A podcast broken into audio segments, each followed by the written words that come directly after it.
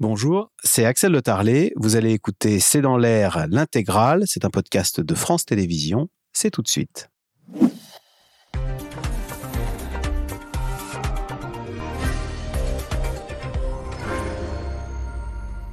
Bonsoir à toutes et à tous. La France doit-elle et peut-elle rester en Afrique? Au Niger, les putschistes exigent le départ de notre ambassadeur ainsi que des 1500 soldats français basés dans le pays. Des soldats qui évoluaient auparavant au Mali avant d'y être chassés, là aussi, à la faveur d'un coup militaire car loin d'être appréciée, cette présence tricolore attise le sentiment anti-français qui semble aller crescendo. Et l'épidémie de putsch dans la région, pour reprendre l'expression d'Emmanuel Macron, vient compliquer la donne. Question. Pourquoi la France maintient-elle des bases militaires en Afrique? La lutte contre les réseaux terroristes y est-elle efficace? Et puis comment expliquer ce sentiment anti-français dans nombre de pays au Sahel? C'est le sujet de cette émission de ce C'est dans l'air intitulée ce soir Afrique, la France doit-elle partir? Pour répondre à vos questions, nous avons le plaisir d'accueillir Nicolas Normand. Vous êtes chercheur, ancien ambassadeur de France au Mali, au Congo, au Sénégal et en Gambie. Votre livre, Le Grand Livre de l'Afrique, s'est publié aux éditions Erol. Anne-Sylvestre Trainer, vous êtes journaliste, rédactrice en chef du Monde Afrique. Anne Niva, grand reporter au Point. Et Wassim Nasr, journaliste à France 24, spécialiste des mouvements djihadistes. Vous êtes chercheur au Soufan Center de New York. Et puis votre livre, euh, à lire votre interview dans la revue euh, Le Grand Continent, Mali, Niger, Gabon l'Afrique face aux révolutions kaki. Merci de participer à cette émission en direct. Nicolas Normand, le Niger exige le départ de l'ambassadeur de France. La France s'y refuse, expliquant, je cite le communiqué, euh, les putschistes n'ont pas autorité pour demander le départ de l'ambassadeur. Alors vous qui avez été ambassadeur dans de nombreux pays en Afrique, racontez-nous quel à votre avis, quelle est l'ambiance dans cette ambassade Et est-ce que l'ambassadeur dort bien la nuit, sachant qu'on a bien compris euh, qu'on souhaitait son départ et qu'il était en territoire hostile? Absolument. Donc l'ambassadeur, il est emmuré dans son ambassade, bien gardé par des gendarmes et des militaires français. Donc il ne craint pas grand-chose, honnêtement, tant qu'il ne sort pas de son ambassade. Maintenant, il est là à attendre le dénouement de cette crise, sur laquelle, évidemment, il n'a aucune action possible. Et Paris non plus n'a guère d'action possible sur cette crise. Donc Comment ça va se dénouer? Actuellement, il y a deux présidents, un seul reconnu par Paris, mais enfermé, pris en otage, entouré de militaires, et un putschiste qui se dit président et qui, en réalité, a le pouvoir, effectivement. C'est lui qui a demandé l'expulsion de l'ambassadeur et des militaires français. Et nous, nous disons à Paris euh, qu'il ne représente pas la légalité, que c'est celui qui est emprisonné qui est le président légal, et on attend que le président légal nous demande éventuellement de partir ou de rester, mais en fait, il ne peut pas s'exprimer. Donc nous sommes sur une position extrêmement légaliste, mais évidemment... C'est tenable, à votre avis Non, c'est dire... ben, tenable euh, dans une certaine euh, mesure, mais de toute manière, l'affaire va se dénouer d'une manière ou d'une autre. Et la manière la plus probable, c'est en faveur des putschistes, parce que malheureusement, je pense que le cas du président Bazoum est une cause perdue quand même. On ne voit pas très bien comment il pourrait revenir au pouvoir. Et dans l'hypothèse où il reviendrait au pouvoir, hypothèse improbable, il serait considéré comme un peu radioactif parce que trop pro-français mais on se sent en sécurité dans son ambassade. On est protégé par qui? Par euh, des militaires français Est-ce que les militaires euh, du Niger, quand même, protègent l'ambassade, je ne sais pas, contre des mouvements de foule qui voudraient en découdre avec ces maudits français Alors, il n'y a pas de protection extérieure, mais à l'intérieur de l'ambassade, la protection est très efficace. Toutes les ambassades dans le monde ont un service de sécurité contre les intrusions. Dans toutes les ambassades, il y a des policiers français ou des gendarmes français. Et là, ça a été évidemment fortement renforcé non, seulement par les, policiers et les gendarmes, mais aussi par l'armée française présente au Niger, qui a apporté également son appui à la sécurisation des locaux diplomatiques. Et on est bien ravitaillé? Écoutez, je ne suis pas dans le cœur de l'ambassade, mais je pense qu'on a prévu ce genre de situation et qu'il y a des réserves de nourriture, d'eau, il y a évidemment l'autonomie de l'électricité, etc. Anne Un, mot, on, vient d'apprendre qu'on lui enlevait à l'ambassadeur de France son immunité diplomatique. Est-ce que ça joue Est-ce que ça a une conséquence sur ce que vous venez de nous dire? Aucune conséquence, non. Puisqu'il est retranché dans son ambassade, on peut gesticuler, lui retirer toutes sortes de papiers. Donc s'il reste à l'intérieur, il ne craint rien. Voilà. Justement, question, on profite, on a un ambassadeur à cette table. Euh, question d'Alain. Quelle serait la réaction française si l'ambassadeur de France au Niger était emprisonné? Ben, Il n'y a aucune chance que ça se produise, sauf si l'ambassadeur sortait tranquillement de, de son ambassade. Mais évidemment, il ne va pas le faire. S'il était emprisonné, je ne pense pas que les Nigériens euh, pourraient l'emprisonner. Parce Donc que il est plus libre de ses mouvements. Non, il n'est plus libre de ses Il est mouvements. en prison un peu dans son il est, ambassade. il est un peu en- enfin, emprisonné, oui. oui. Il est en résidence surveillée, ça s'appelle plutôt. Mais l'ambassade, c'est le territoire français quand même. Non, non, c'est pas le territoire français. hein. C'est, un territoire. euh, C'est une. Non, c'est pas. C'est pas. Il n'y a pas d'extraterritorialité. Il y a Oui, le mais fait. Ils ne peuvent pas entrer le chercher dans Oui, l'ambassade. il y a des conventions internationales, Oui, la voilà. Convention de Vienne, qui dit que ce sont des lieux inviolables. C'est pas la même chose. Et, et ça, Ouais. ça peut être violé. Ben, et- ça- et- et- par la qu'est-ce violence, qui par se passe alors non, mais le seul force cas euh, historique, c'est en Iran. en Iran, c'est en Iran, 79. voilà, en 79, où les diplomates américains, en, en- en l'espèce, ont été pris en Et otage. Ça a été une grave crise internationale. Les ambassades ont toujours été respectées depuis Oui. cette, cette euh, Non, exemple elles ont été souvent attaquées. 79. Euh, Moi, j'ai même euh, dans les pays où j'étais, j'ai été deux fois attaqué comme ça. Ah oui? Mais euh, c'était euh, en Afrique du Sud quand Chirac a fait des essais. Alors. Non, mais enfin, écoutez, il n'y avait rien d'héroïque, ça n'a pas duré longtemps.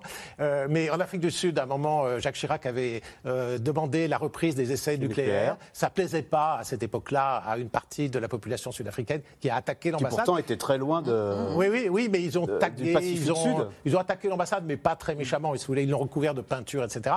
Donc ensuite, le gouvernement sud-africain a dû tout nettoyer à ses frais. Ça, c'est les conventions internationales. Et puis quand j'étais à Brazzaville, euh, il y a également, il y avait beaucoup de contentieux entre Paris et Brazzaville euh, sur l'affaire des biens mal acquis, sur l'affaire des disparus du beach, qui sont des sortes d'assassinats dans le cadre de la guerre civile au Congo. Et la France euh, s'était mêlée de cette affaire parce que la Cour de cassation avait dit qu'elle était compétente, etc.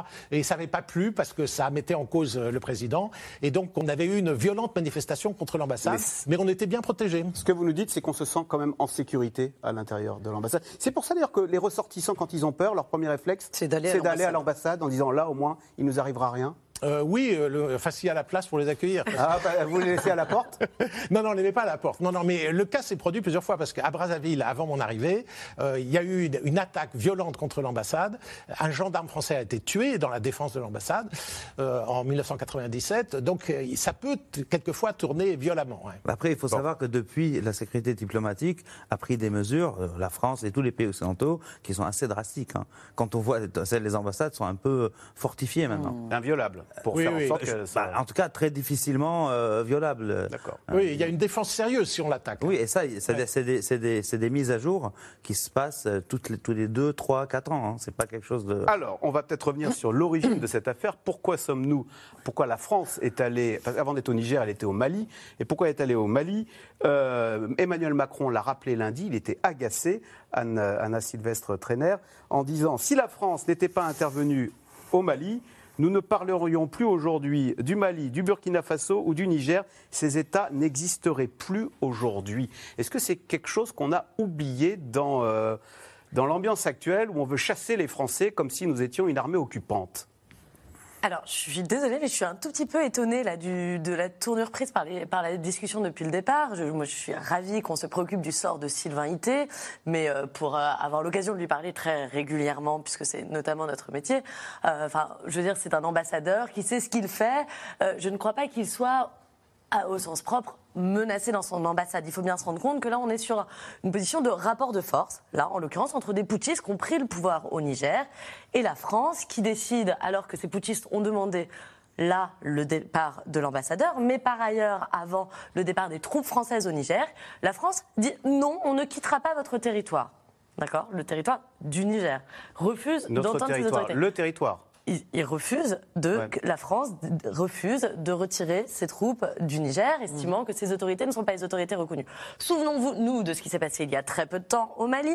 L'ambassadeur de France a été expulsé également du Mali. Il s'appelle Joël Meyer. Il a été expulsé du Mali. Il a accepté de, partir. partir. Voilà, Paris a pris acte, a, a- a sorti son ambassadeur, de la même façon que quand le Mali euh, d'Assimi Goïta, lui aussi putschiste, a demandé le retrait des forces françaises.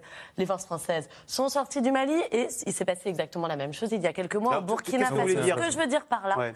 c'est que On, a est- accepté pour le Mali on et on rapport- s'arc-boute pour le Niger. Exactement. Non, non, non, non, mais on pas dans en même temps, parce qu'attendez, on est- sinon, on, on est dans un pas. rapport de force, euh, un bras de fer Ouais. entre, en l'occurrence, la France et les putschistes. Voilà, là c'est ça, c'est ça qui se joue. On va voir comment ça va se dénouer. Ce que je veux dire, c'est que il y a pas, euh, ce qu'on peut craindre, c'est un dérapage à un moment. Si jamais des manifestants euh, se mettent à, à violer l'ambassade, etc., on peut, on peut craindre un, un dérapage de ce genre-là. Mais sinon, l'ambassadeur n'est pas menacé. C'est pas, on est vraiment dans quelque chose de très politique et dans de la diplomatie. C'est quand même ça qu'il faut bien comprendre. Non, mais nous ne Ah. sommes pas des spécialistes comme vous, donc on est ravis d'apprendre que oui, le- oui, oui. l'ambassadeur n'est pas menacé. euh, voilà. Hein Et c'est un choix Ouais. aussi, c'est une posture, une la décision France. française de maintenir son ambassadeur. La, la France aurait pu décider de dire, bah, ok, on décide de le rappeler à Paris puisque les autorités nigériennes, les putschistes nigériens du moins, le demandent. Alors justement, Anne Niva, la France décide de maintenir son ambassadeur à Paris. Est-ce qu'il y a un coup de menton de la part de l'Élysée?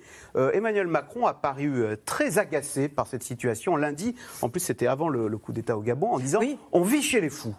Euh, il a l'air oui. de trouver que tout ça est très injuste à notre endroit. Oui, on vit chez les fous. Je suis pas sûre que ça a été écrit dans son discours. J'ai l'impression que c'était euh, une phrase rajouté. un peu impulsive.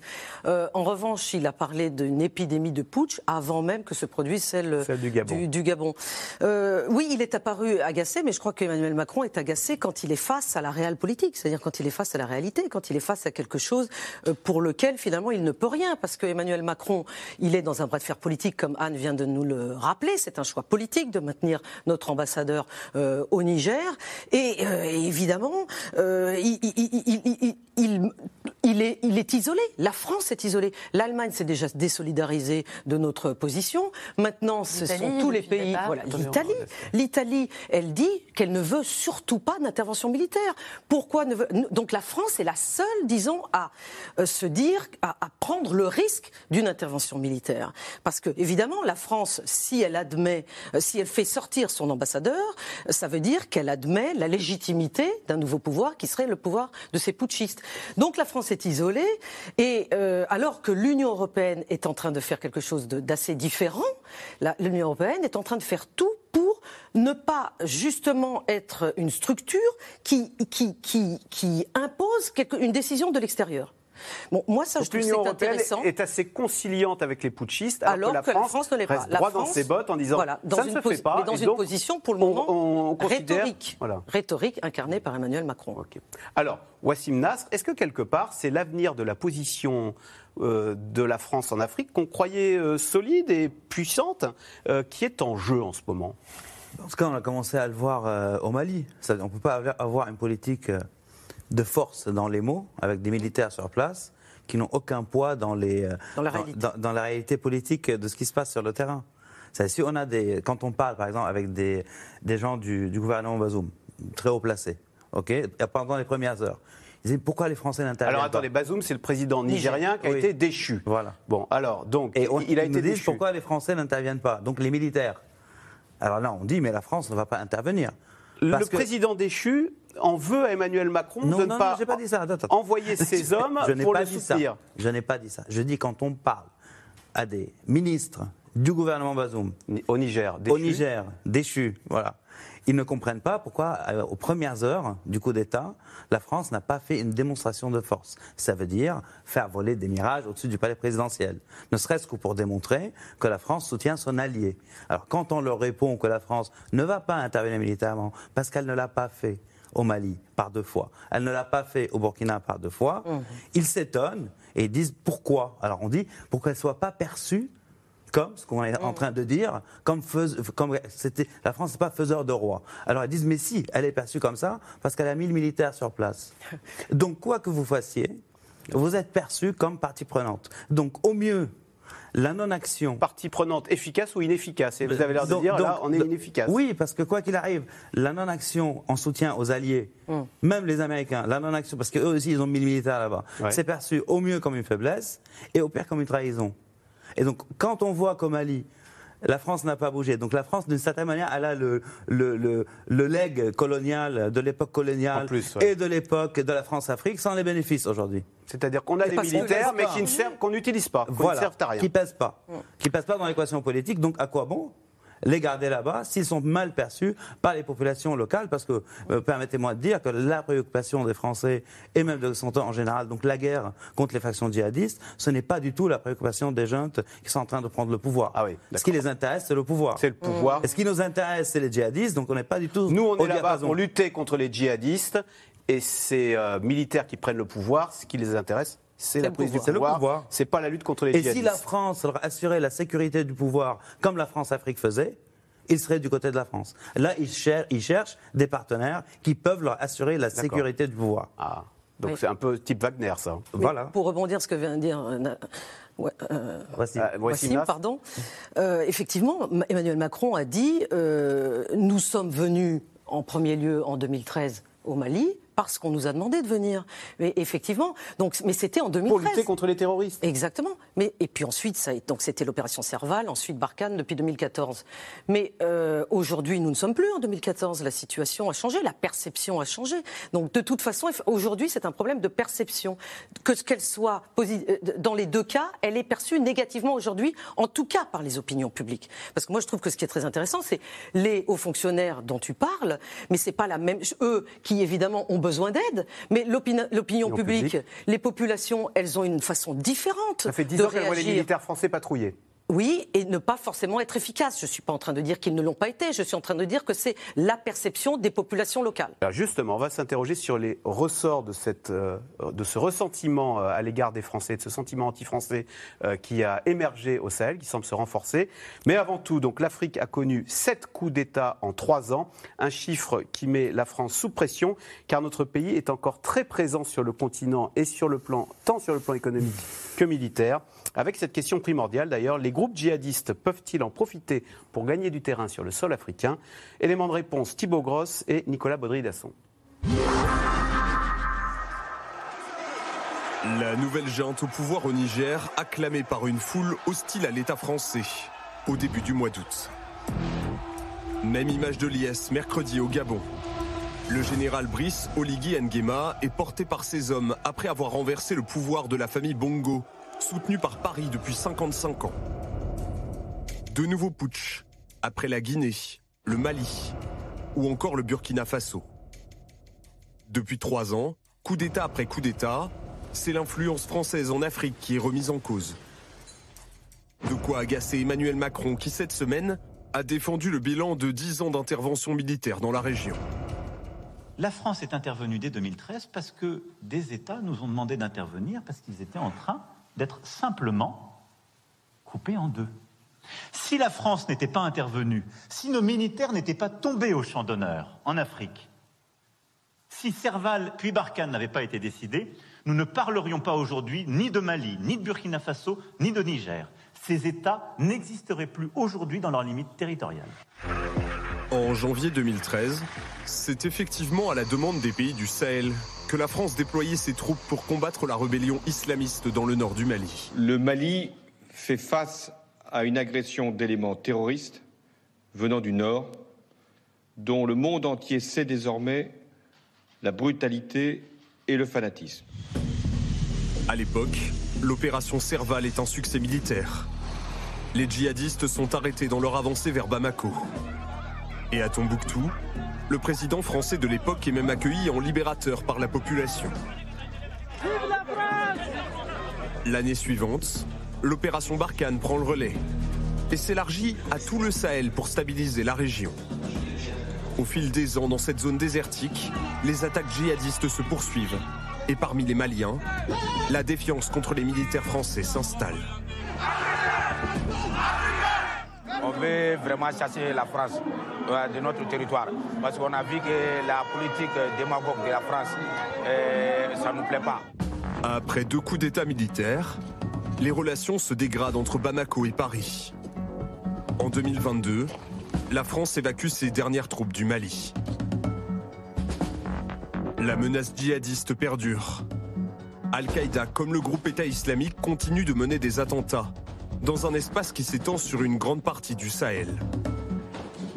Comme en avril dernier, dix civils ont été tués dans une attaque contre un aéroport et un camp militaire. Nous sommes allés au camp pour informer le commandant. On a également alerté la protection civile. Aux alentours de 6h ou 7h, les autorités sont venues et ensemble nous avons extrait des blessés et des morts. C'était vraiment trop dur. Avec l'instabilité politique dans les pays du Sahel, faut-il s'attendre à une multiplication des attaques djihadistes? C'est la crainte partagée par le président du Niger, Mohamed Bazoum, renversé au début du mois, dans une interview donnée au journal américain Le Washington Post. Boko Haram et d'autres mouvements terroristes vont sans aucun doute tirer avantage de l'instabilité au Niger, utilisant notre pays comme un territoire relais pour attaquer des pays voisins et saper la paix, la sécurité et la liberté dans le monde. La France reste encore présente militairement au Niger, avec 1500 hommes déployés dans le pays. Mais là aussi, depuis le coup d'État, les relations se refroidissent. Ce jeudi, la junte militaire de Niamey a officiellement ordonné l'expulsion de l'ambassadeur français au Niger. Euh, Nicolas Normand, question de Bernard dans le Gard. La vraie question n'est-elle pas la France pourra-t-elle rester en Afrique? Comment expliquer que dans ce reportage, on a vu qu'en 2014, il y avait Vive la France et ce sujet se termine par aujourd'hui Abat la France, nous ne voulons plus la France c'est parfaitement cohérent et parfaitement logique et parfaitement prévisible, bien que ce n'ait pas été prévu par les autorités françaises, mais par toutes sortes d'analystes qui l'ont écrit. Euh, il suffisait de lire ces analyses. Nous avons un handicap initial très important et qui a été absolument négligé. C'est le traumatisme colonial qui est toujours très très fort dans la psychologie des populations, en particulier au Sahel. Enfin, Moins Ça fait 60 ans. Mais justement, la génération qui n'a pas connu la colonisation a un grossi les méfaits réels de la colonisation. Donc il y a un traumatisme. C'est une humiliation avant tout.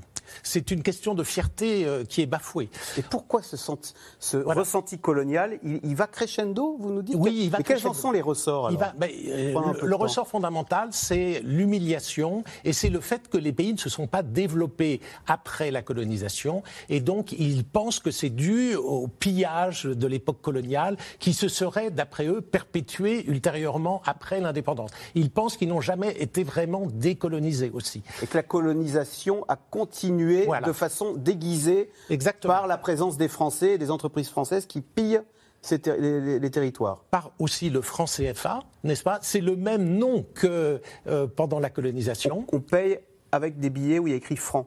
C'est français FA et ça voulait dire colonie française de l'Afrique au départ. C'est toujours cette monnaie qui circule. C'est toujours cette monnaie qui circule. Et bien entendu, euh, les gens pensent, fantasment là-dessus, pensent que c'est un moyen d'exploiter, alors que ce n'est pas le cas évidemment.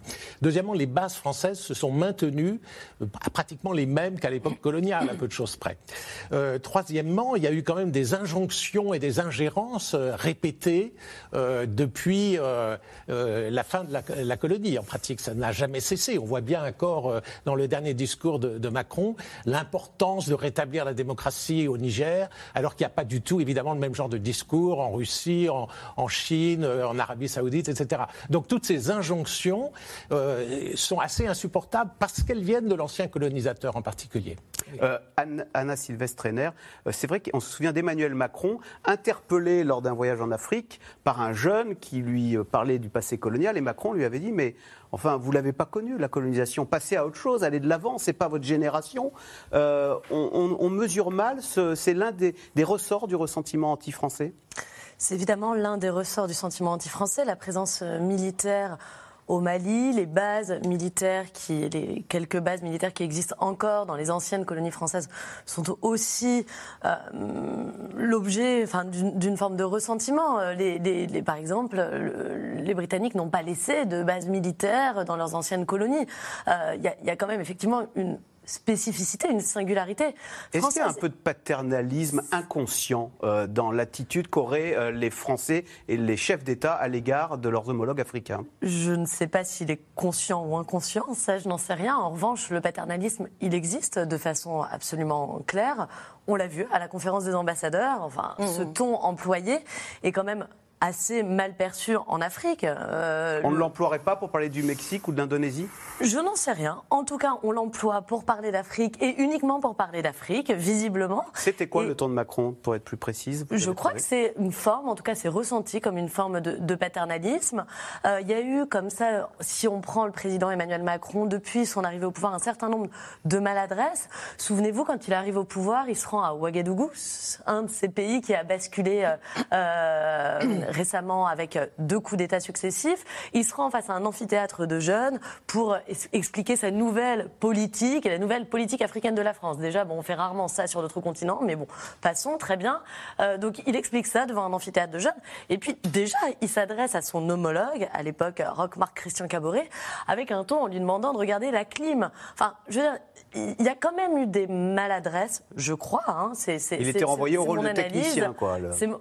En tout cas, voilà, il y, a des, petites phrases. Récemment, auprès de Félix Tshisekedi, le président congolais, il y a une conférence de presse assez, euh, assez costaud entre les deux présidents. Et tout ça, c'est quand même relativement mal perçu, même en RDC, qui est pourtant une ancienne colonie belge et non, non française. Le sentiment, il est plutôt anti-français que anti-belge. Anne c'est vrai qu'on parle souvent de la France ou de l'Afrique comme étant le précaré de la France ça, veut dire quoi C'est-à-dire qu'on se sent un peu ou légitime à intervenir, à commenter euh, ben le régime des uns et des autres et à dire tiens, euh, la clim n'est pas bonne? Mais exactement, c'est exactement ce qu'a dit Anne. C'est ce ton que j'appellerais, moi, relativement donneur de leçons, qui n'a pas changé. Et, mais, mais en, même temps, euh, il, faut. c'est-à-dire, il faudrait essayer. Et n'est-il pas temps de tourner la page, finalement? Est-ce qu'on ne devrait pas réfléchir à quelle est la juste distance à avoir, nous, anciens euh, colons, avec euh, nos, anciennes colonies. Parce que, effectivement, certains d'entre eux nous demandent, nous appellent à l'aide, et puis ensuite on nous reproche d'être encore là. C'est pas simple pour les autorités françaises. Je dis pas que c'est simple, mais on sent bien qu'il euh, y a une relation avec l'Afrique qui n'est pas la même avec, avec d'autres pays. Et moi, je je trouve tout à fait normal que les populations locales se sentent dans un espèce de néocolonialisme et que ce néocolonialisme est un ciment des populations. Quoi que nous fassions, il est un ciment des populations. Donc il est grand temps de changer de ton. il peut être exploité mais il euh, est instrumentalisé immédiatement sur tous les pays dans lesquels sont arrivés ces coups d'État. C'est immédiatement instrumentalisé. C'est de là d'où vient euh, l'efficacité euh, de ces coups, bien évidemment.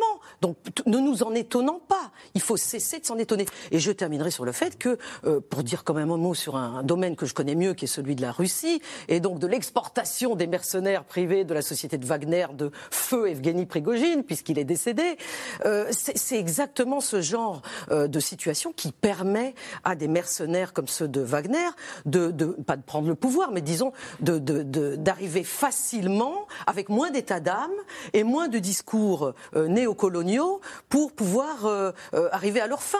Et, finalement, les, mercenaires de Wagner... Les, Africains accueillent à bras ouverts les Russes, c'est une façon de dire aux Français, ah, vous voyez, on n'a pas besoin de Ah, mais c'est pas que c'est une façon... C'est pas, que ça, quand même. C'est pas que ça, mais en tout cas, ils se sont pas gênés pour le dire.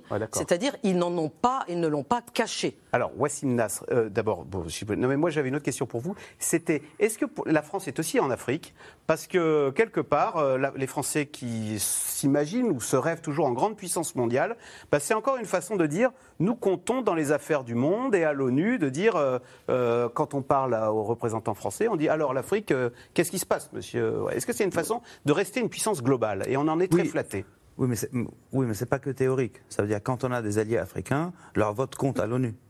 C'était ça la politique. Après, jusqu'aux années 90, donc la politique française était, on va dire, une politique d'intérêt où la France assurait la sécurité des régimes, même avec de fois des clauses secrètes qui permettaient au régime de se maintenir, même s'il y a des soulèvements ou des révolutions. Voilà. Après les années 90, la France est restée avec une présence militaire, comme on disait, sauf que la France ne donnait plus cette garantie, mm. de un, et de deux, elle en demandait trop. Elle en demandait trop, ça veut dire des réformes, euh, démocratiques, des, euh, les sociétés civiles, euh, les droits des minorités, les réformes libérales des économies, etc., etc. Et sauf que ceux qui se jetaient dans, le, dans, le, dans, dans ce processus, à juste titre, hein, n'avaient pas la sécurité derrière que malgré toutes ces réformes, contre la corruption aussi, ce qui est très important, ils n'avaient pas la sécurité de se maintenir grâce à l'aide de la France. Donc, quand on parle de sociétés assez conservatrices, Hein, aujourd'hui, la démocratie, on, avait, on, a beaucoup parlé du passé, parlons d'aujourd'hui. Hein. La démocratie est synonyme de corruption et de clientélisme. Mmh. Voilà. C'est pour ça que les Africains la rejettent, c'est parce pas que... Pas que. Ça, c'était jusqu'à il y a peu de temps. Aujourd'hui, qu'est-ce que c'est devenu? C'est devenu symbole d'exportation de valeurs occidentales Mm. incompatibles avec les sociétés conservatrices. Et ça, les Russes l'ont très bien compris. Exactement. Ça veut dire quand on, voit ça Poutine, les Russes. quand on voit Poutine aller au Daghestan, prendre un Coran et dire chez nous, ça se passe pas comme ça, alors qu'un Coran vient d'être brûlé en Suède, il a compris cela. Vous voyez Là, c'est des, c'est des- c'est des- c'est des dynamiques et des perceptions qu'on n'arrive pas à appréhender. Et encore une fois, hein, encore une fois, euh, Prigogine, Wagner, euh, ça va changer de nom, mais ça va continuer, sont des prestataires. Pour les États africains. C'est- pas plus que ça. Vous voyez Et, et ce, qu'on- ce que la France subit, les Américains aussi sont dans, dans le, dans la même dynamique. Aujourd'hui, ce qu'ils essayent de Sauf faire que au les Niger, Américains, ils sont moins si. On ne voit pas à bas Joe viens. Biden. J'en viens. Euh, Ouais. Oui, mais c'est pas pour rien. Parce que Joe Biden, s'il dit que c'est un coup d'État, légalement, il serait tenu de fermer sa base à Agadez. Donc il ne peut pas le dire, légalement. Donc il ne le dit pas. Mais ils espèrent garder des relations comme ils ont fait avec Sisi en Égypte. Sauf qu'ils sont en train de faire la même erreur que les Français ont fait avec Assimi Goïta au Mali. C'est-à-dire on a payé pour rester. Et finalement, on a été chassé. Pourquoi? Parce que ces pouvoirs, ce qui les intéresse, c'est le pouvoir et c'est leur intérêt propre. Nicolas Normand, 55% des Français sont favorables à la fermeture des bases militaires en Afrique. Étant donné la situation et le rejet que suscitent ces militaires français, il y a un moment, euh, bagage? Oui, mais c'est dommage de le faire à chaud, comme ça, sous la pression. Il aurait fallu un peu anticiper, et c'était tout à fait possible de le faire. Euh, Moi-même, enfin, j'ai discuté de ça avec euh, des responsables français. Il fallait fermer certaines bases de façon symbolique. Il fallait aussi abandonner le système du franc CFA pour des raisons symboliques. On souffre en fait d'une inadaptation de notre politique qui est restée la même, alors que les sociétés africaines ont profondément changé. Il y a une démographie très forte, il y a une jeunesse montante qui ne comprend plus cette politique ancienne qui était approuvée par les chefs d'État. Les chefs d'État de l'ancienne génération qui sont renversés les uns après les autres et on se retrouve devant des gens qui représentent plus la jeunesse actuelle et qui rejettent donc notre politique. On la rejette également parce que justement nous sommes liés aussi à ceux qui ont été renversés par les coups d'État, n'est-ce pas? Et puis alors il y a d'autres raisons qu'on n'a pas évoquées. Euh, la présence militaire de Barkhane pendant près de dix ans sur place, sans régler le problème du terrorisme, a été évidemment incomprise. Les gens se disent la France a une des premières armées du monde, elle a des drones, elle, a des, des avions euh, de chasse et les, les djihadistes ont des mobilettes et des kalachnikovs. Comment se fait-il que l'armée française ne règle pas ce problème? Si elle ne l'a pas réglé, c'est exprès, c'est au contraire parce qu'elle souhaite la déstabilisation du pays pour mieux l'exploiter, etc. Ça a été perçu comme ça. Ça a été perçu comme ça. Les En théories disant, c'est pas possible que les Français n'arrivent Voilà. pas à combattre des, euh, des terroristes en mobilette. Euh, et donc, c'est qu'ils le font exprès. C'est qu'ils le font exprès. Et d'ailleurs, en plus, les Russes en rajoutent une couche, évidemment, avec des vidéos où on voit des acteurs déguisés en soldats français qui donnent des armes aux djihadistes, etc. Est-ce qu'on peut faire d'ailleurs le bilan de, de- l'opération militaire française contre la lutte contre le terrorisme? Est-ce que ça a été efficace ou on n'y est pas arrivé? Bah après, euh, si le militaire pouvait, euh, pouvait résoudre euh, l'affaire euh, terroriste, ça se saurait. Déjà, la guerre contre le terrorisme, c'est une aberration. Le terrorisme, c'est un monde opératoire, à des fins politiques. On fait la guerre à une idée, on fait, l'idée à un- on fait la guerre à un groupe, on ne fait pas la guerre à un mode opératoire. On ne déclare pas la guerre au Donc, c'était une idiotie d'aller. C'est- c'est- Les, les Américains en sont revenus en s'asseyant face aux talibans et en négociant avec des anciens détenus de Guantanamo. Ils ont compris que ça ne marchait pas. Ce- ce- c'est- le Donc, Ma- terrorisme- Emmanuel Macron a tort quand il dit si on n'était pas intervenu, euh, Anna Sylvestre Trainer, en 2013, aujourd'hui il n'y aurait plus de Mali, il n'y aurait plus de euh, Burkina Faso, il n'y aurait plus de Niger. Il a dit ça lundi dernier. Oui, je, je sais qu'il a dit ça. Je suis pas sûre que ça ait énormément de sens de dire ça. Je, je- je suis désolée de le dire comme ça. Bah, mais- la, la colonne de terroristes qui, a, qui est arrivée sur Bamako. À ce moment-là, à ce moment-là, sur cette opération-là, la France a été efficace et elle a stoppé la, la- la colonne. Je crois que là-dessus, il n'y a, y a pas tellement de, il me semble, pas tellement de débat sur ce moment-là. En 2013. En 2013. La question, c'est le moment où Serval enfin, devient Barkhane, ou plus exactement, où la France décide de rester au Mali euh, pour continuer à combattre euh, le terrorisme. Euh, Sur la durée, on n'y arrive plus en fait. ah, en tout cas, visiblement. Mais personne n'y arrive en fait. On n'est pas Voilà, les seuls. On on n'y Voilà. arrive pas, mais Personne personne n'y arrive. Et c'est cette longévité qui, qui est interrogée, qui est critiquée par certains. C'est pas l'opération première en réalité. Après, si je peux, je peux rajouter quelque chose, ça veut dire Serval était efficace parce que Serval avait des objectifs clairs et bien définis. Quel était l'objectif de Barkhane? On ne sait pas. C'est tuer des chefs djihadistes. S'il n'y a pas l'État malien qui revient derrière mettre ses institutions, c'est vider la, mer à, la petite cuillère. Voilà, et sans traiter les racines du mal aussi. Voilà. Anne va? Non, mais en gros, ça veut dire qu'on a bien évidemment eu des succès opérationnels euh, dans, ce domaine-là, dans le domaine de la lutte contre le terrorisme, mais en même temps, euh, on a été incapable de rétablir la sécurité. Est-ce que les militaires de la junte y arrivent mieux que nous? Ben non. Mais non, bien sûr que non. Bien sûr que non, mais en tout cas. Est-ce qu'ils le font? Non. Bah, non, non, plus. non, la situation se dégrade depuis le départ de La situation se dégrade. Ça les intéresse pas. C'est pas leur sujet. Le, seul endroit où il y avait une légère, un léger mieux, c'était au Niger depuis l'arrivée au pouvoir euh, de Mohamed Bazoum, donc le président qui vient d'être euh, renversé, qui est en ce moment encore séquestré. Euh, là, il y avait un peu une, tentative de, coopération, un, mode opératoire un peu différent, d'ailleurs de, coopération, je crois, assez étroite entre les militaires nigériens les militaires français. Et ils négociaient avec les djihadistes aussi. Qui négociaient. et, là, euh, on, voyait une légère amélioration. Attention, on n'était pas au bout de, l'affaire, mais une légère amélioration. Mais globalement, sinon. Euh, alors, on a parlé, on a déjà dénombré sept coups d'État en trois ans. Le Cameroun peut-il être le prochain sur cette longue liste? Son président, Paul Biya, âgé de 90 ans, est à la tête du pays tenu d'une main de fer depuis plus de 40 ans. Mais euh, le Cameroun est devenu lui aussi régulièrement la cible d'attaques terroristes. Sujet de Nicolas Bidard et Christophe Roquet. Il est le plus vieux président en exercice au monde. Paul Biya, 90 ans, a fêté l'an passé ses 40 ans à la tête du Cameroun. Et c'est d'ailleurs cette année-là qu'Emmanuel Macron était venu lui rendre visite. Une longévité dont Paul Biya s'amuse. Le mandat que je mène a une durée de 7 ans. Quand ce mandat arrivera à expiration, vous serez informé sur le point de savoir si je reste ou si je m'en vais au village. Un règne sans partage sur le Cameroun, première puissance économique d'Afrique centrale. Paul Biya ne se montre que très rarement publiquement, signe d'un état de santé fragile. L'homme tient pourtant son pays d'une main de fer. Emprisonnement d'adversaires politiques, soupçons de fraude aux élections, corruption et répression des manifestations de l'opposition. C'est quel pays dans lequel on vit? Les jeunes se meurent, les jeunes souffrent, on en a marre. C'est le cri du désespoir. Et il est temps que les choses s'arrêtent. Symbole de la France-Afrique, Paul Biya entretient des relations étroites avec les présidents français. Adoubé par François Mitterrand en visite au Cameroun. L'autocrate rencontre ensuite Jacques Chirac, Nicolas Sarkozy ou encore François Hollande. En 2015, la France annonçait vouloir renforcer son soutien militaire au Cameroun. Je lui ai rappelé que la France était aux côtés du Cameroun face aux menaces qui peuvent euh, la concerner directement avec euh, le groupe terroriste Boko Haram.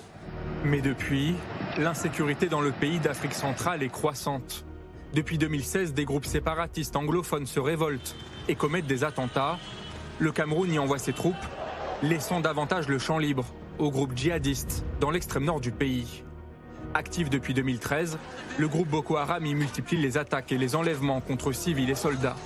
Dans une vidéo publiée en 2015, le chef de la secte islamiste menaçait le président camerounais de mener des attaques de grande ampleur. Paul Biya, si tu ne mets pas fin à ton plan maléfique, tu finiras comme le Nigeria, les États-Unis et tous les autres polythéistes. Derniers événements en date, début août, cinq civils meurent après une série d'attentats. Alors le Cameroun se tourne de plus en plus vers la Russie pour assurer sa sécurité. L'an passé, les deux pays ont renouvelé des accords de coopération militaire. Sans compter l'influence grandissante de la Chine sur le plan économique, de quoi inquiéter Emmanuel Macron, qui tente en 2022 de revenir au centre du jeu. Nous sommes bousculés et parfois, peut-être nous étions nous endormis, disant c'est notre précaré, personne ne va venir nous chercher, c'est chez nous, entre guillemets, hein, pas de malentendu. Non mais, beaucoup d'entreprises raisonnaient comme ça. Et puis, boum, la concurrence est arrivée à bousculer les positions acquises. C'est bien. Moi, je suis pour la concurrence. Après, je suis obligé de constater qu'il y a une, concurrence qui utilise des instruments qui ne sont pas totalement les nôtres. Donc là, je suis pour la régulation. Signe de la perte d'influence de la France au Cameroun, la part de marché des entreprises françaises y est passée de 40% dans les années 90 à seulement 10% en 2021. Euh, Nicolas Normand, question téléspectateur. Paul Biya, donc le chef d'État euh, camerounais, âgé de 90 ans, qui est au pouvoir depuis 1982. Paul Biya est-il très impopulaire au Cameroun? Point d'interrogation. Et j'ajouterais, est-ce qu'il regarde avec inquiétude ce qui vient d'arriver à Ali Bongo? Qui a été euh, victime d'un coup d'État, alors que ça fait la famille Bongo 50 ans qu'elle régnait sur le, Ga- le Gabon. Probablement, mais ça dépend un peu des intentions de Paul Biya, puisqu'il y a une élection présidentielle au Cameroun euh, en 2025, dans deux ans, et on ne sait pas si Paul Biya, qui a déjà 90 ans, se représenterait pour un huitième mandat pour prolonger jusqu'à pratiquement 50 ans son règne. Euh, c'est quand même assez peu plausible, mais c'est possible. Est-ce qu'il y a des si- militaires au Cameroun qui se disent bah, on va faire comme au Gabon allez, hop. Si Paul Biya se représentait en 2025, il y aurait une élection à haut risque, comme euh, celle qu'on vient de voir au Gabon, et il est assez probable que des militaires feraient un coup d'État. Oui. Il y a comme une épidémie de putsch, pour reprendre l'expression d'Emmanuel Macron. On a laissé faire un coup d'État. Euh, les on a laissé les militaires faire au Mali. Ça a donné, ça a donné des envies à d'autres militaires ailleurs. Ben, le caractère épidémique, c'est le fait qu'il y a eu une relative impunité de ces différents coups d'État, n'est-ce pas? Les militaires n'ont pas pris beaucoup de risques puisqu'il n'y a pas eu d'effusion de sang et ils ont empoché euh, vraiment le jackpot puisqu'ils se sont emparés du pouvoir, comme, comme ça a été dit justement tout à l'heure. Leurs intentions n'étaient pas, euh, dans beaucoup de pays, de mettre fin à une crise ou à une situation de mauvaise gouvernance. C'était plutôt de, De prendre le remplacer les dirigeants. Enfin, il faut nuancer selon les pays. Dans le cas du Gabon, je crois que l'idée, c'était plutôt une révolution de palais pour écarter à la fois Ali Bongo, qui devenait vraiment encombrant avec ses tricheries manifestes dans l'élection présidentielle, mais également écarter celui qui venait d'être élu, parce que ça gênait aussi le clan au pouvoir. Anna Sylvestre Trainer, on a entendu Emmanuel Macron avec ses mots euh, très directs dire bah, on est bousculé et en fait l'air de dire si on s'en va parce qu'on estime que les régimes en place ne sont pas, euh, euh, ne sont pas dignes, euh, bah, du coup au pied levé on va être remplacé par les Chinois et les Russes qui eux feront main basse sur ces pays. Est-ce qu'on est, pour je reprends l'expression d'Emmanuel Macron, finalement on est en concurrence d'influence avec les pays autoritaires dans ces pays d'Afrique centrale? C'est en tout cas sans doute ces phrases et ce ton qui, en partie, peuvent expliquer euh, un peu de sentiment anti-français. Euh, la concurrence avec, euh, vous dites les régimes autoritaires, mais plus généralement, un certain nombre de puissances, elle existe maintenant depuis longtemps. À vrai dire, les, la Chine est extrêmement présente en Afrique et c'est pas récent. Enfin, le- la Chine est extrêmement présente, par exemple. Et elle se en- débrouille mieux que nous, elle est mieux acceptée? En tout cas, j'ai le sentiment qu'elle est plus discrète. Elle fait des affaires, elle remporte des marchés. Et pas de politique. fait- elle fait des travaux, elle fait pas de politique. Elle leur demande rien, en fait. Elle leur ça. demande rien. Elle, elle remporte des marchés, elle fait euh, Elle parle là, pas de des de l'homme. routes Ah non. ici, etc. Et puis voilà. C'est ça. Euh, On fait bon, du business et de la corruption, que nous ne faisons pas non plus. Et, et- Ce- ce que- euh, pardon. La France, la, la Chine fait aujourd'hui ce que la France et la Grande-Bretagne faisaient pendant l'époque coloniale. D'accord. C'est tout. Du business et de la corruption. Voilà. Et il y a la Russie aussi. hein. Euh, Anne Niva, et la mot un mot sur Boko Haram. Euh, on a vu euh, en, euh, qu'elle- qu'ils s'enracinaient euh, au, nord du Cameroun. Euh, est-ce que c'est une menace à prendre au sérieux? Et est-ce que leurs méthodes euh, sont- n'ont rien à envier à celles de Daesh ou d'Al-Qaïda? Ah ben ça c'est clair. Je crois que y a- Boko Haram est une organisation extrêmement euh, dangereuse, euh, dont certaines factions euh, obéissent bien sûr à l'État islamique. Donc on revient à ce qu'on a dit, à savoir que ce sont des problèmes qui sont absolument pas réglés. Et le, le Cameroun, puisqu'on parle là du Cameroun, est quand même face à, ces deux dangers. Le danger euh, de, de- l'extrémisme islamiste via Boko Haram et le danger sécessionniste. Ça c'est intéressant comme pays, qui est un pays anglophone et francophone, dans lequel il y a quand même, euh, il y a, quand même de la, de la concurrence, des heurts, de la tension entre ces deux, euh, ces deux populations. Mais une fois de plus, qui sait comment régler le problème euh, du, du djihadisme euh, en Afrique Les Américains ne sont pas réussi à régler, à régler quoi que ce soit en Irak. Je pense qu'on va peut-être y venir.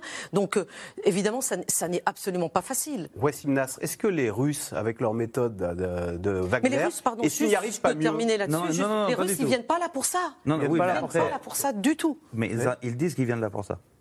Mais ils si n'y en arrivent pas réalité, ils, le- ils le font Parce qu'ils ne se posent pas de questions. euh. Ils essaient- Non, ils sont sans état d'âme. Voilà. Ils ne se posent pas de questions, mais les méthodes utilisées, c'est-à-dire moi j'ai travaillé sur Wagner sont pas plus sur efficaces. un an, et j'ai fait un rapport pour West Point, donc l'école de guerre américaine, et le suivi que j'ai fait sur Wagner au Mali, le résultat était positif pour les djihadistes.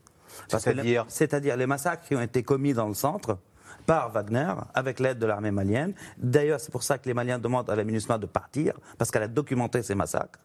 ont fait que les djihadistes ont beaucoup plus recruté dans le centre Mali qu'avant l'arrivée de Wagner, en termes de C'est-à-dire combattants que la et présence de des. Russes alimente les réseaux djihadistes, même. euh, Enfin, fait Par, qu'ils- ricochet. Par ricochet, oui, Et deuxième chose, euh, l'arrivée de Wagner a fait que la France est partie avec ses avions et ses forces spéciales. Donc pour la première fois, au Mali, il y avait une no-fly zone, une zone d'exclusion aérienne où les djihadistes pouvaient bouger comme ils voulaient.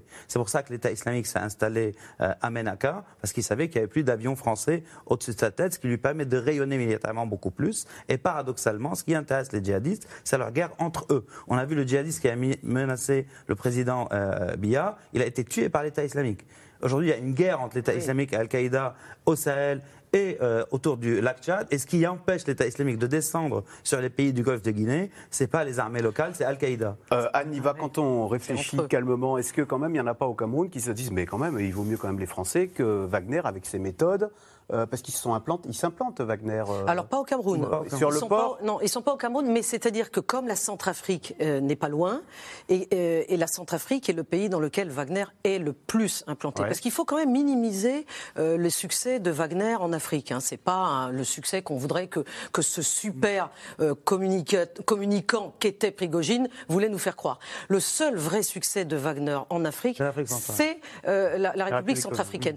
Et pour donc Et la communication. Exactement. Mais donc le port de Douala qui est au Cameroun sert, c'est-à-dire tout ce que euh, Wagner sort de République centrafricaine, ça passe par le port de Douala. Et il Donc laisse, là- faire, et il laisse faire le. pour le moment, oui, il laisse absolument faire. Mais comme ça a été très bien dit dans votre sujet, euh, il y a des accords de coopération entre euh, l'État camerounais et euh, l'État russe qui viennent d'être euh, resignés. Donc on voit bien que que ce soit Wagner ou que ce soit l'État russe, c'est pas extrêmement différent. Hein. Alors, si la menace djihadiste est encore forte au Sahel, qu'en est-il de la situation au Moyen-Orient? Malgré l'affaiblissement de l'État islamique dans la région, la France conserve sur place un petit contingent de soldats, notamment en Irak, où un membre des forces spéciales a perdu la vie lundi lors d'une opération antiterroriste. Sujet d'Adrien Portron et Aurélie Saner. Il est la dernière victime française de l'État islamique. Le sergent Nicolas Mazier, membre des forces spéciales, est mort en Irak ce lundi, en pleine opération antiterroriste en soutien aux forces irakiennes. Un groupe de terroristes retranchés a vivement pris à partie les forces irakiennes. Les militaires français ont immédiatement riposté pour appuyer le partenaire, infligeant de sérieuses pertes à l'ennemi. Lors de cet échange de tirs, le sergent Nicolas Mazia a été mortellement touché. Des combats intenses, plus de 5 heures, qui ont fait quatre autres blessés côté français. Une nouvelle perte, une de plus sur ce théâtre d'opération en Irak. Deux autres militaires français ont perdu la vie dans le pays au mois d'août. La cause est pour eux accidentelle. La France, présente en Irak depuis 2014, y concentre l'essentiel de ses activités de lutte contre l'État islamique. Nommée Chamal, cette opération regroupe plus de 300 soldats français dans le pays, 270 basés à Erbil et 80 à Bagdad. Leur rôle Épauler les soldats irakiens. On est là en retrait, on laisse les instructeurs euh, irakiens euh, s'occuper de la formation à proprement parler. On est seulement là pour euh, apporter euh, des conseils supplémentaires. Les troupes françaises recueillent aussi des informations, mettent en œuvre des opérations militaires et prennent les armes, si besoin.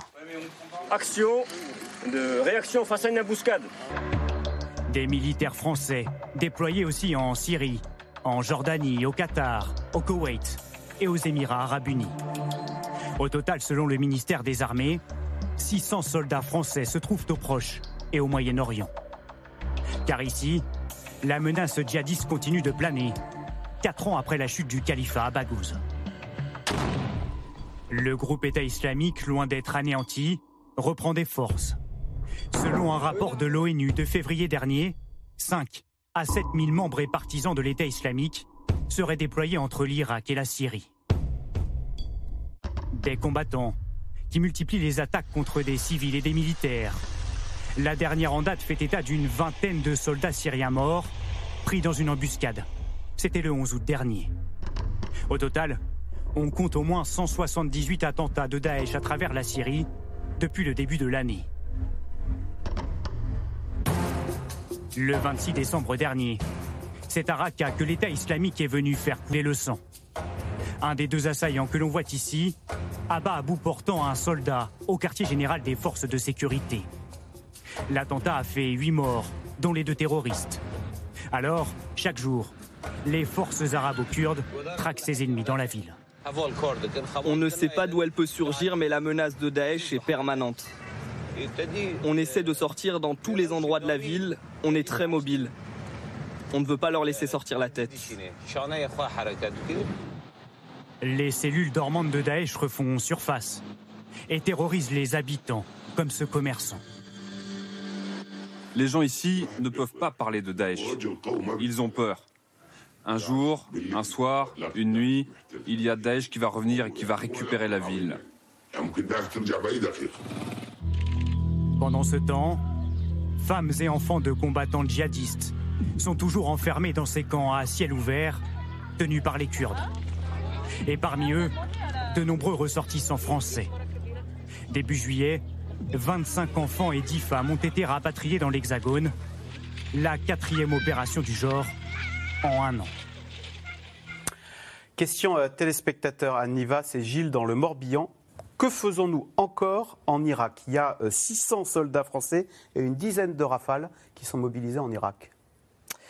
Oui, euh, d'abord, moi, je voudrais dire que pour moi, euh, l'Irak, c'est le point culminant de l'interventionnisme occidental des dernières décennies. Euh, et ça a été un échec. Euh, cette opération militaire américaine euh, en Irak. Et je crois qu'on peut faire le parallèle avec ce qui se passe en Ukraine aujourd'hui, c'est-à-dire la violation de la souveraineté d'un autre État euh, et, Par la de, et de Russie, ses vous considérez frontières. que les, les, les Ah bah, Occidentaux c'est clair, ça, sont intervenus en Irak comme les Russes sont intervenus en Ukraine. Ah bah, on peut faire le parallèle, de toute façon. Et ils le font d'ailleurs. Et donc les- ensuite, euh, ne nous étonnons pas que ces erreurs successives provoquent de la défiance en Afrique, puisqu'on vient de parler de l'Afrique, et ailleurs. Et d'ailleurs, je voudrais citer cette phrase d'Antonio Guterres, le secrétaire général des Nations Unies, qui a dit à Davos il n'y a pas longtemps. Je cite, Je ne suis pas convaincu que les pays riches saisissent vraiment le degré de frustration et de colère des pays du Sud. Petit coup de chapeau à Chirac, quand même, qui s'est opposé Oui, à cette absolument. intervention euh, Tout en à Irak, fait. euh, Tout qui à a fait. sauvé le. Mais depuis, beaucoup de choses ont changé. Donc, si on revient à la question de ce téléspectateur. euh, Qu'est-ce qu'on fait en Irak, ouais? Eh bien, euh, qu'est-ce qu'on fait en Irak? En tout cas, on, perd, on, vient de perdre un troisième homme en assez peu de temps. Euh, Celui-là, on le sait, puisqu'on nous le dit. C'était quand même, ça montre qu'il y, y a encore de l'action française en Irak, puisqu'il faisait partie des forces spéciales. Euh, et- Nasr, quand même, euh, Daesh a reculé. Enfin, l'État islamique, euh, Mossoul et tout ça, on se souvient en 2014-2015. Mais voilà ce qu'on faisait en Irak, en fait. C'était la guerre contre l'État islamique. Bah, on est- une on est quand même arrivé. Oui, sauf qu'il faut se rappeler que l'État islamique territorial ou la période califale de l'État islamique est une parenthèse dans la vie de l'État islamique qui a commencé en 2006. Ok? Donc c'est vrai, ils n'ont plus de territoire, mais toutes les raisons objectives qui ont mené à leur montée en puissance sont toujours là. Eh On a vu les gens dans les camps, il y a des villes, euh, des capitales sunnites totalement détruites, des gens sans aucune perspective. On parle d'Irak, on a vu la, la- la bataille de Barouz qui était, un, qui était une bataille, on va dire, médiévale, hein, avec ce qui s'est passé dans les images du, du- du sujet qui est passé. Dans la même zone aujourd'hui, alors qu'on parle en Syrie, les combats ont repris entre combattants arabes et kurdes. Là, le kurde qu'on a entendu à Raqqa, Raqqa est une ville arabe donc dominé par les Kurdes, le Kurde qu'on a entendu, qui combat l'État islamique, certes, avec d'autres Arabes de la ville, mais c'est eux qui ont le là, sur des zones arabes immenses. Les Arabes se sont révoltés depuis le 29. Donc quelles seraient les conséquences? C'est ça aussi, ça. il y a des zones, il y a des populations qui sont livrées, euh, livrées à elles-mêmes. Et d'ailleurs, vous avez parlé des avions euh, français, ils sont plutôt en Jordanie, et les militaires français, les forces spéciales, sont entre, on dit au Levant, sont entre l'Irak et la Syrie. Donc quand les forces françaises étaient au nord euh, de l'Irak, de la Syrie, pardon, et l'armée turque a intervenu en 2019, on était obligé de plier bagages avec les Américains et de reculer. Et dans ces camps, Et qu'est-ce qu'ils font alors là-bas, les Français, les 600 ils combattent l'État islamique. Ils combattent l'État islamique. Ils combattent l'État islamique, voilà. Sauf Bon. que, sauf que, et c'est intéressant, et c'est en Afrique c'est la même chose, tous les acteurs locaux, toutes les puissances régionales sont passés à autre chose. Il n'y a que les Occidentaux qui sont concentrés Continue. sur cette guerre contre l'État islamique. Les Kurdes font leur guerre, les Iraniens font leur guerre, euh, les Turcs font leur guerre. Chacun fait sa guerre aujourd'hui et les Occidentaux sont empêtrés dans cette guerre sans fin contre le terrorisme, contre un monde opératoire. Nicolas Normand, sur cette pieuvre terroriste qui euh, est toujours vivace donc euh, au Moyen-Orient, euh, déclaration de Sébastien Lecornu cet été dans Var Matin. On ne peut pas ne pas voir qu'un foyer terroriste majeur est à nouveau à un jet de pierre des rives de la Méditerranée. Il parlait d'une, euh, d'un ancrage terroriste qui est en train de euh, au Sahel, c'est ça? Est-ce qu'il faut craindre, est-ce qu'il faut craindre euh, avec le Sahel ce qui s'est passé au Moyen-Orient et avec Daesh? Je pense qu'il faut le craindre en effet, parce que on a vu ce qui s'est passé au Moyen-Orient après l'invasion américaine de 2003 et surtout la nomination d'un administrateur américain, Paul Bremer, qui a euh, dissous tous les cadres de la fonction publique et de l'armée euh, de Saddam Hussein, mais qui était l'armée qui tenait quand même le pays. Et donc il a livré le pays à l'anarchie, euh, aux guerres euh, ethniques puisque la majorité chiite s'en est pris aux sunnites, que ces sunnites ont rejoint Al-Qaïda avec les anciens cadres de l'armée et ils ont créé Daesh.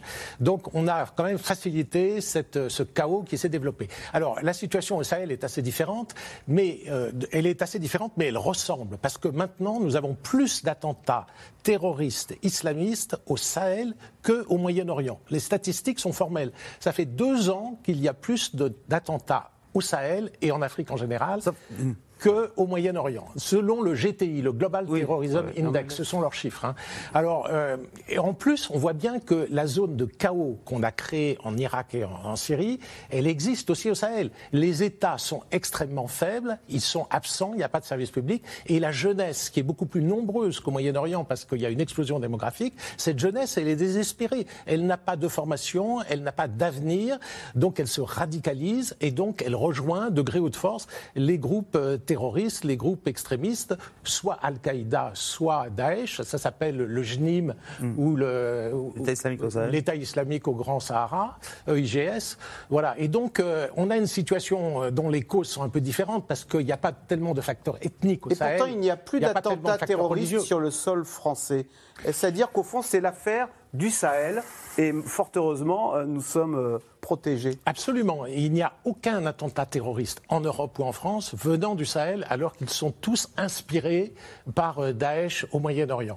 C'était la situation jusqu'à récemment. Mais si Daesh s'installe, s'enracine durablement dans le chaos sahélien en cours d'élaboration, on peut craindre tôt ou tard, que tôt ou tard, euh, il mobilise par les réseaux sociaux, par Internet, la diaspora sahélienne qui est nombreuse en France c'est-à-dire la reproduction de ce qui s'est passé à partir du Moyen-Orient serait envisageable, serait possible, à mon actions. avis, à partir du Sahel. Ce n'est pas du tout la situation actuelle, mais ça pourrait le devenir à l'avenir. Anna Silvestrener. Oui, juste un, un- un petit ajout, euh, parce que le, le- le ministre des Armées parlait des rives de la Méditerranée, Oui. vous parlez de la crainte du terrorisme. Je pense que dans l'esprit des Européens, il y a aussi la crainte d'une nouvelle vague migratoire. C'est pour ça d'ailleurs que l'Italie est en pointe hein, sur ce dossier. On lutte contre le terrorisme, mais aussi contre euh, un, possible Sur le euh, dossier nigérien, c'est quelque chose à avoir en tête, puisque le Niger, euh, le gouvernement nigérien occupait une place particulière. Euh, Aujourd'hui, l'Europe sous- sous-traite en partie sa lutte contre euh, les migrations illégales aux pays africains. En fait, elle demande aux pays africains de le faire.